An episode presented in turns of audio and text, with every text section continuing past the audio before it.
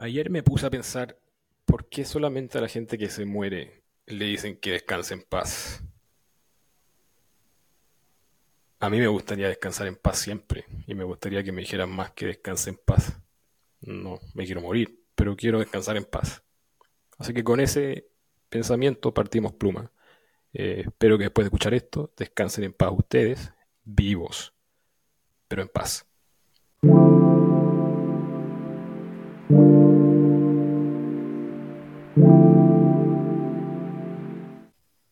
Bienvenidos al podcast Pluma. Hoy día en el segundo episodio tenemos varios temas que recorrer. Los incendios en Chile, el triunfo de Bukele, qué está pasando en Medio Oriente, las Olimpiadas para los drogadictos y el error del siglo en la oficina. 25 millones de dólares regalados. Vamos. Hoy día quería partir con un tema de contingencia eh, nacional eh, con los incendios que están ocurriendo en Valparaíso, en Chile, eh, cerca de la costa, para los que no conocen. Y ha sido una tragedia tremenda. Ah, hasta el día de hoy creo que van más de 130 muertos confirmados y se espera que la cifra pueda seguir subiendo. No quiero entrar en detalles sobre cómo ha ocurrido, pero sí quería hablar sobre las declaraciones que han hecho distintas autoridades entre ellos el mismo presidente que declaró que lo más probable es que esto sea un homicidio. Yo no tengo ningún tipo de evidencia de por qué está pasando lo que pasó, por qué se incendiaron los cerros, cómo se incendiaron los cerros, pero varios, eh, varias figuras y autoridades han dicho que lo más probable es que sean intencionales por la forma en que se han desarrollado. Y no tengo ninguna razón por la que dudar eso. Pero me parece raro que esto se mencione siempre y, para todo tipo de tragedia nacional siempre se mencione que son grupos organizados o, ni siquiera se mencione eso, pero siempre se le echa la culpa a alguien, como una persona imaginaria que está causando estos desastres. Eh, rara vez se le pone un nombre a la persona, al grupo, al responsable de este tipo de actos y creo que eso es altamente frustrante para las personas que seguimos esto, para los que nos preocupamos del crimen organizado, para los que nos preocupamos del crimen en general. Eh, se menciona mucho el tema de la intencionalidad, pero generalmente no, se llega a ninguna conclusión, así que me gustaría ver en, los siguientes días que, las autoridades dejen de, hablar como para la galería y digan efectivamente quién lo hizo. Porque si no, queda la impresión de que no tienen ni idea quién lo está haciendo, sino que lo dicen para calmar los ánimos, para tapar incompetencias. Eh, esperemos que, haya más información, si no para mandar a la gente responsable a la cárcel, al menos para prevenir en el futuro que, vuelvan a ocurrir estas cosas. Me parece que eso es más importante porque ya sabemos cómo funciona la justicia en Chile y en la región. Esperemos que se pueda prevenir en el futuro. Creo que es lo más importante. Eh, pero hablando un poquito del crimen y de los grupos organizados, eh, el fin de semana ganó Bukele las elecciones en El Salvador. Y me parece que es un tema súper importante de mencionar por la forma en que lo hizo. Fue un triunfo aplastante, sacó más del 80% de los votos. Eh, contra su rival más cercano creo que sacó un 4 o 5%, o sea, ninguna posibilidad de perder. Importante decir que Bukele originalmente no, no debiera poder eh, participar en esta elección, pero hizo algunas triquiñuelas judiciales y constitucionales para autopermitirse participar. Eh, él mismo se autoproclama el dictador más cool del mundo, así que, que, a nadie le sorprenda que haga este tipo de cosas. Pero lo curioso es que un tipo que se autodeclare como un dictador tenga ese nivel de apoyo, es muy raro. Eh, y refleja un poco la valoración que hace la población salvadoreña a lo que ha hecho Bukele en términos de, delincuencia. Era un país básicamente invivible hace un par de años con los niveles de crímenes, eh, los niveles de homicidios. La gente no podía salir de las casas, el país básicamente está manejado por estos grupos organizados. Y la gente se ha ido dando cuenta que ahora con las políticas de Bukele, efectivamente pueden salir de vuelta a las calles y pueden abrir sus negocios sin ser víctimas de extorsión y ese es un tema súper importante a considerar, eh, porque lo han criticado desde afuera muchos grupos de, derechos humanos, porque evidentemente está abusando eh, muchas libertades cívicas. Eh, para llevarte detenido hace falta una acusación no, no, no hace falta pruebas, entonces son muchas, eh, muchos derechos que se están pasando a llevar por las fuerzas policiales de Bukele, que eh, a mi parecer es algo inaceptable, pero también hay que mirar otro punto de vista, que es que las personas están altamente satisfechas con el trabajo que está haciendo. Están dispuestos a mirar para el otro lado, precisamente porque la calidad de vida previo a la aparición de Bukele era horrible. Y depende de cada uno. Cada uno va a decir si es que es lo correcto, si es que no es lo correcto, si es que es moralmente correcto. No voy a ser yo quien les diga lo que tienen que pensar. Pero es interesante reflexionar sobre el tema. El nivel de apoyo es de lo más alto que hay en el mundo y está violando ciertos derechos humanos. Y la población en, la cárcel en El Salvador ha explotado. Pero la gente lo apoya. Entonces es un tema que hay que considerar porque el paso desde un país que, no está funcionando a uno donde entra una figura como Bukele, que pasa a ser un dictador o que se apodera democráticamente del poder y que después empieza a abusar de él, no es tanto lo que tiene que pasar para que, que ese tipo de cosas ocurran. Es un paso, es un paso en falso, es la llegada de un personaje con, con ansias de poder por sobre la media. Y miran cómo está El Salvador. Algunos dirán que está súper bien, eh, que puede ser desde ciertos puntos de vista, pero también quizás hasta cuándo estarán con Bukele y, el hecho de que las instituciones democráticas dejen de funcionar puede generar problemas en el futuro. O sea, puede ser ahora un periodo de luna de miel, pero quizás qué va a pasar. Se empieza a volver cada vez más loco el poder. Obama dijo una vez en un programa muy bueno con, Jerry Seinfeld, eh, Seinfeld le preguntaba a Obama si es que eh, se daba cuenta de quiénes eran los presidentes o líderes eh, de países que estaban un poco locos y decía que siempre los que llevaban más tiempo en el poder eran los más locos, que se le notaba como algo en el ojo. Y hace sentido, o sea, miramos a los dictadores que llevan más tiempo en el poder, están un poco locos. Y, pasa, uno se, se, emborracha con el poder.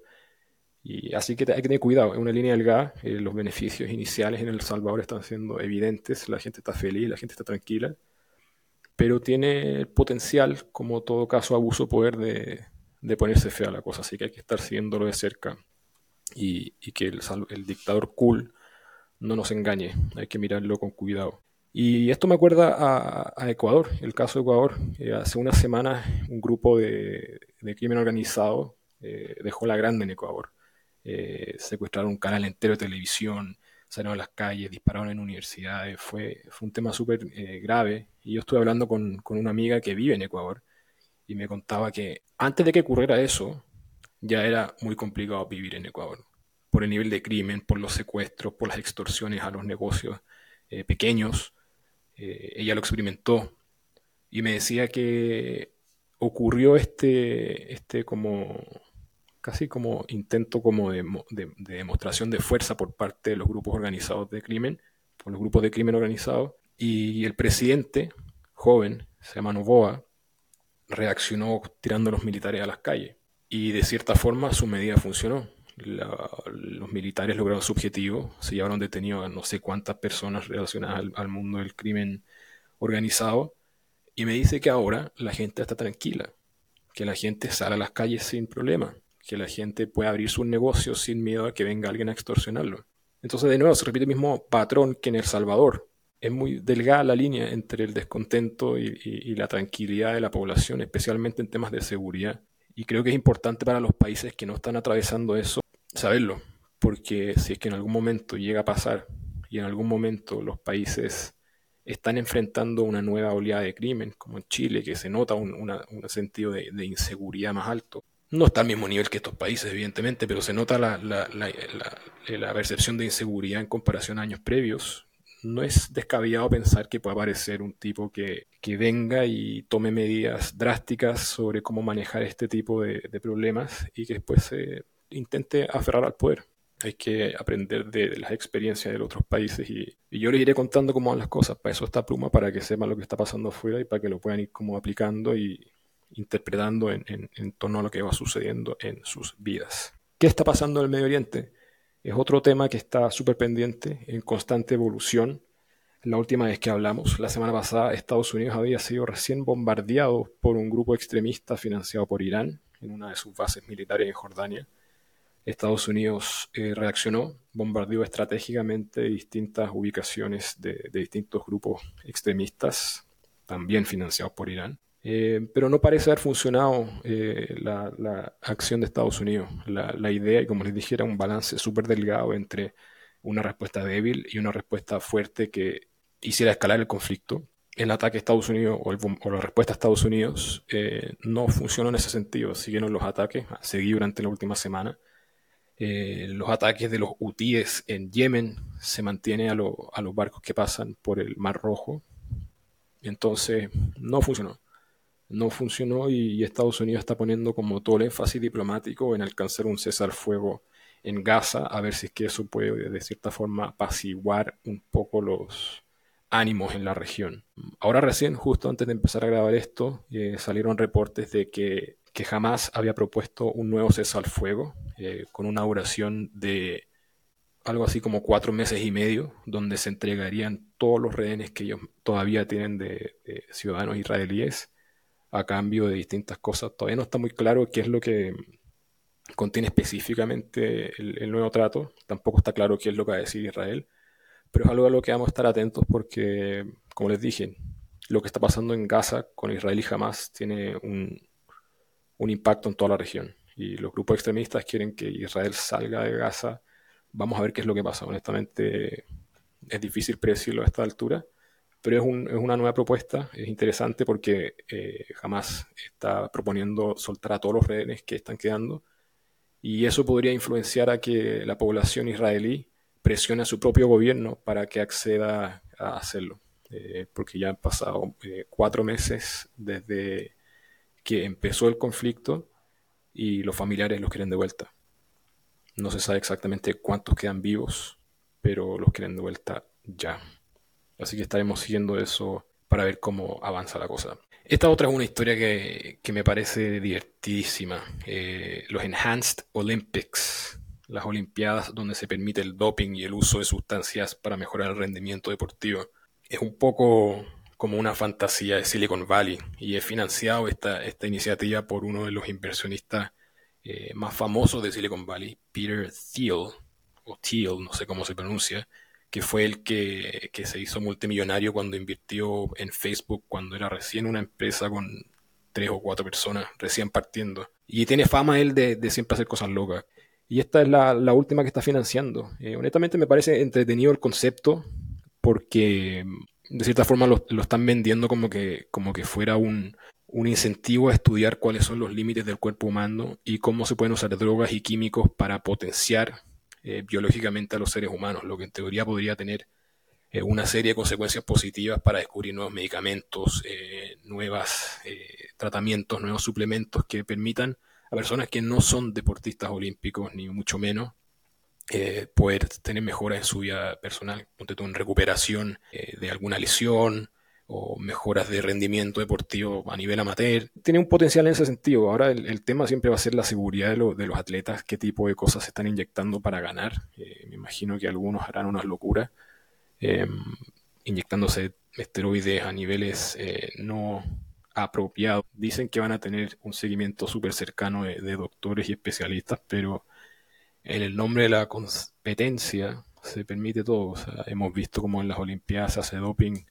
Eh, cuando no está permitido, imagínense los niveles a lo que se va a llegar si es que el doping está permitido.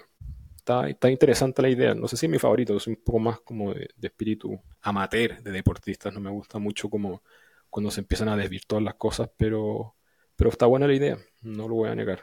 Eso sí, lo, puse en el podcast, o sea, en el podcast, en el, en el newsletter, cuando mostré esa noticia, que siempre he pensado que sería entretenido ver a una persona normal competir al lado de los deportistas. Ponte como está corriendo Usain Bolt contra los 10 otros velocistas más rápidos del mundo y en la pista 11 poner un ser humano normal, velocidad promedio, quizá un poco con sobrepeso, regular corriendo al lado para mostrar exactamente la diferencia como Usain Bolt es absurdamente rápido.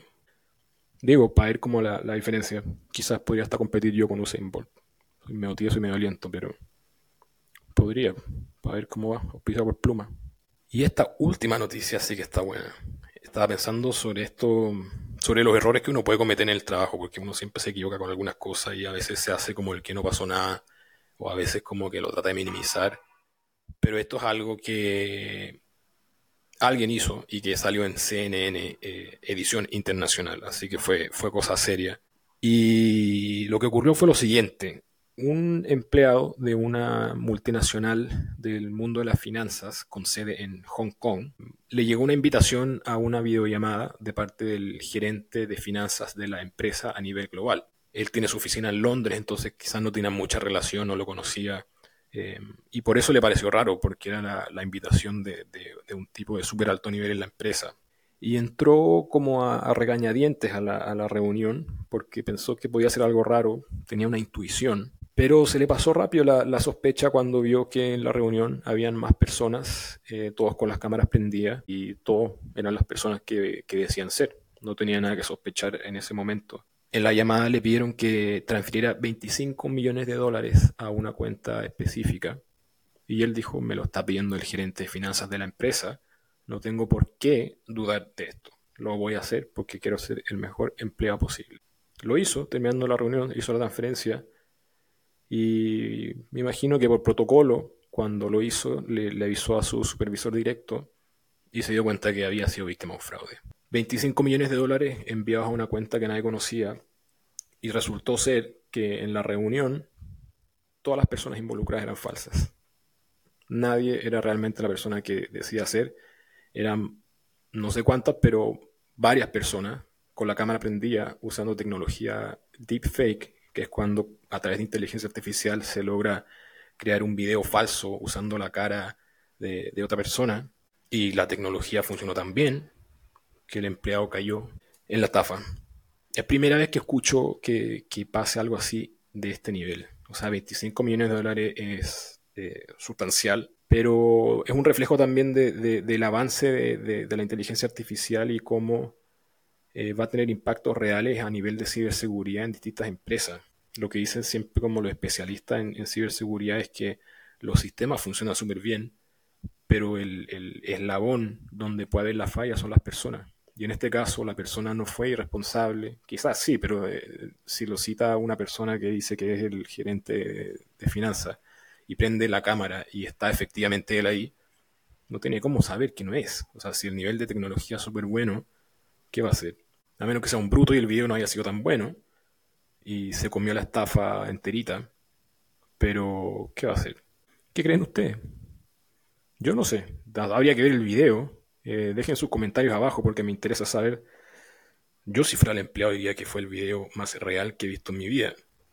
Absolutamente. Para no quedar mal, porque salió en CNN. Entonces, imagínate después postular una pega el mejor video que he visto en mi vida. Parecía hecho por James Cameron, diría, de Avatar. Porque para caer en eso y regalar 25 millones de dólares, ay Diosito. Si el video es malo, culpa de él. Y se merece que lo echen, se merece aparecer en CNN y se merece que se lo pongan en una medalla especial en LinkedIn que diga que regaló 25 millones de dólares. Así que avísenme de quién es la culpa. De la tecnología. Cerramos los computadores. Volvemos a los cuadernos. Ha sido un placer eh, acompañarlos esta semana. Muchas gracias por escuchar, muchas gracias por ver el video en YouTube. Dejen un like, comentario, suscríbanse a Pluma, es gratis. Y compártanlo, eso se lo agradecería mucho si se lo pueden compartir a sus conocidos, a personas que creen que les podría interesar. Es una comunidad que, que estoy armando con la esperanza de que los pueda informar de lo que está pasando en el mundo de forma simple e entretenida. Es el modo Pluma. Así que muchas gracias y que tengan una gran semana. Chao.